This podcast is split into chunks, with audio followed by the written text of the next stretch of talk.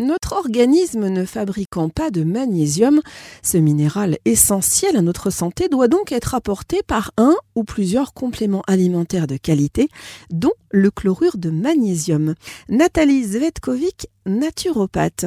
Alors en cas de carence avérée en magnésium, on va devoir se supplémenter.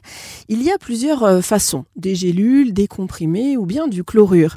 Alors pourquoi choisir le chlorure? Quels sont ses atouts? Alors en fait, le magnésium est commercialisé sous forme de sel. Vous avez donc plusieurs formulations élémentaires. Hein.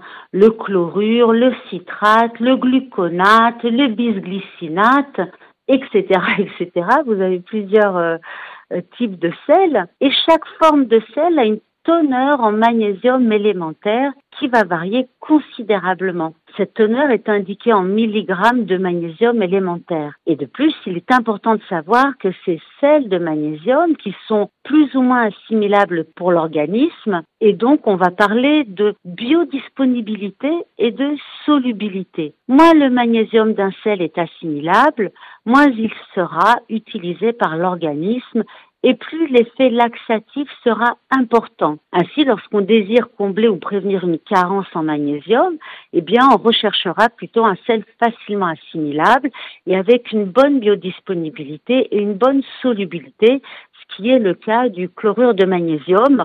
En fait, il est dans le top de la biodisponibilité, de la solubilité par rapport aux autres euh, formulations que sont le citrate, le gluconate, le carbonate, l'hydroxyde ou l'oxyde on a une moins bonne biodisponibilité, une solubilité de cela en fait.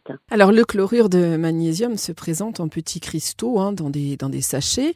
Où peut-on s'en procurer? C'est exactement ça. Hein. Ça ressemble à du gros sel. Hein. Ce sont des sachets à dose unique de 20 grammes et on se les procure euh, très simplement au comptoir de pharmacie sans prescription médicale. Concrètement, euh, comment l'utilise-t-on? Quelle est la posologie? Alors si vous optez pour les sachets de chlorure de magnésium euh, de 20 grammes, il vous suffira de les diluer euh, dans un litre d'eau de source. Il faudra ensuite le boire en répartissant les prises, à savoir qu'on va plutôt boire un verre par jour, par exemple, en cure d'une semaine jusqu'à trois semaines.